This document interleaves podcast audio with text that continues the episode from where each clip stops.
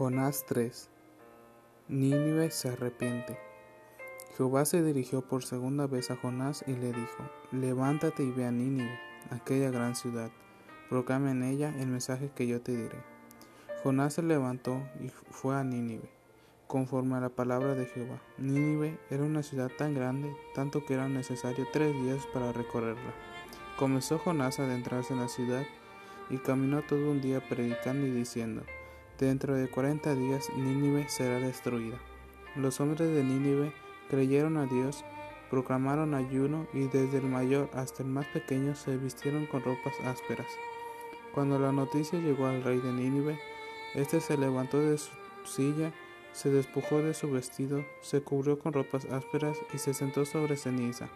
Luego hizo anunciar en Nínive, por mandato del rey de sus grandes, una proclama que decía hombres y animales, bueyes y ovejas, no prueben cosa alguna, no se les dé alimento ni beban agua, sino cúbranse hombres y animales con ropas ásperas, y clamen a Dios con fuerza, que cada uno se convierta de su mal camino y de la violencia que hay en sus manos. Quizá Dios se detenga y se arrepienta, se calme el ardor de su ira y no perezcamos.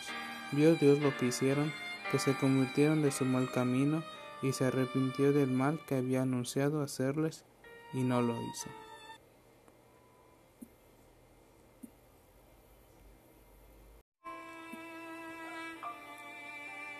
Jonás 4. El enojo de Jonás. Pero Jonás se disgustó en extremo y se enojó. Así que oró a Jehová y le dijo, Ah Jehová, ¿no es esto lo que yo decía cuando aún estaba en mi tierra? Por eso me apresuré a oír a Tarsis, porque yo sabía que tú eres un Dios clemente y piadoso, tarde en enojarte y de gran misericordia, que te arrepientes del mal. Ahora pues, Jehová, te ruego que me quites la vida, porque mejor me es la muerte que la vida. Pero Jehová le respondió, ¿haces bien en enojarte tanto? Jonás salió de la ciudad y acampó hacia el oriente de ella. Allí se hizo una enramada y se sentó a su sombra, para ver qué sucedería en la ciudad. Entonces Jehová Dios dispuso que una calabacera creciera sobre Jonás para que su sombra le cubriera la cabeza y lo librara de su malestar. Jonás se alegró mucho por la calabacera, pero al amanecer el día siguiente Dios dispuso que un gusano dañara la calabacera y ésta se secó. Y aconteció que al salir el sol envió Dios un fuerte viento del este, el sol hirió a Jonás en la cabeza y sintió que se desmayaba. Entonces Deseando la muerte decía, mejor sería para mí la muerte que la vida.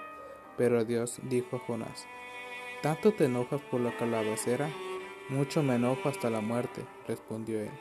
Entonces Jehová le dijo, tú tienes lástima de una calabacera en la que no trabajaste, ni a la cual has hecho crecer, que en espacio de una noche nació y en espacio de otra noche pereció.